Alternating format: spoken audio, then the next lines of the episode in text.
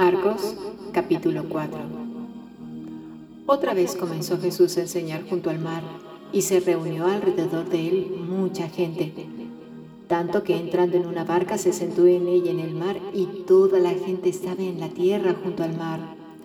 Y les enseñaba por parábolas muchas cosas y les decía en su doctrina, oíd, he aquí, el sembrador salió a sembrar y al sembrar aconteció que una parte cayó junto al camino y vinieron las aves del cielo y la comieron. Otra parte cayó en pedregales, donde no tenía mucha tierra, y brotó pronto, porque no tenía profundidad de tierra. Pero salido el sol, se quemó, y porque no tenía raíz, se secó. Otra parte cayó entre espinos, y los espinos crecieron y la ahogaron, y no dio fruto. Pero otra parte cayó en buena tierra y dio fruto, pues brotó y creció y produjo a treinta, a sesenta y a ciento por uno. Entonces les dijo, el que tiene oídos para oír, oiga. Cuando estuvo solo, los que estaban cerca de él con los doce le preguntaron sobre la parábola y les dijo, a vosotros os he dado saber el misterio del reino de Dios, mas a los que están fuera por parábolas todas las cosas, para que viendo vean y no perciban, y oyendo oigan y no entiendan, para que no se conviertan y les sean perdonados los pecados. Y les dijo, ¿No sabéis esta parábola? ¿Cómo pues entenderéis todas las parábolas?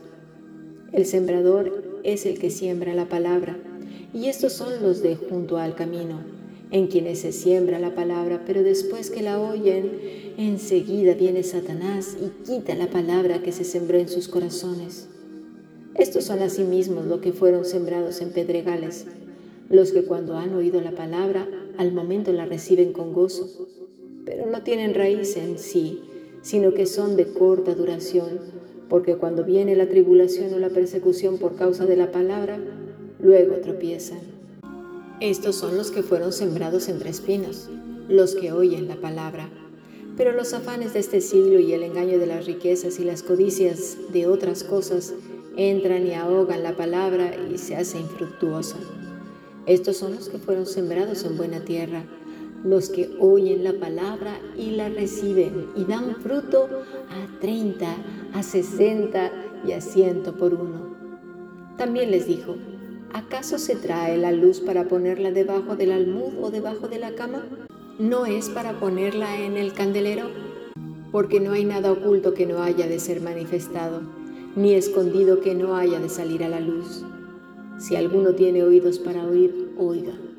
Les dijo también, mirad lo que oís, porque con la medida con que medís, os será medido, y aún se os añadirá a vosotros lo que oís, porque al que tiene se le dará, y al que no tiene, aún lo que tiene se le quitará.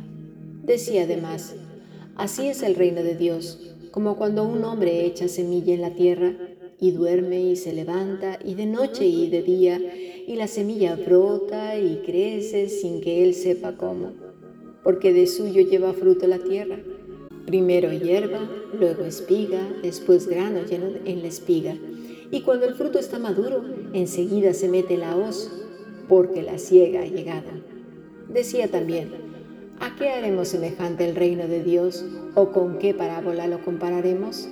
Es como el grano de mostaza, que cuando se siembra en tierra es la más pequeña de todas las semillas que hay en la tierra pero después de sembrado crece y se hace la mayor de todas las hortalizas y echa grandes ramas de tal manera que las aves del cielo pueden morar bajo su, su sombra.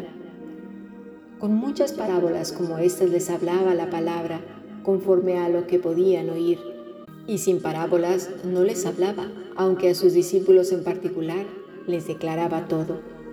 Aquel día, cuando llegó la noche y les dijo, pasemos al otro lado, y despidiendo a la multitud, le tomaron como estaba, en la barca, y había también con él otras barcas. Pero se levantó una gran tempestad de viento y echaba las olas en la barca de tal manera que ya se anegaba. Y él estaba en la popa, durmiendo sobre un cabezal. Y le despertaron y le dijeron, Maestro, ¿no tienes cuidado que perecemos? Y levantándose, reprendió al viento y dijo al mar, Calla, enmudece. Y cesó el viento, y se hizo grande bonanza, y les dijo, ¿por qué estáis así amedrentados? ¿Cómo no tenéis fe? Entonces temieron con gran temor, y se decían uno al otro, ¿quién es este que aún el viento y el mar le obedecen?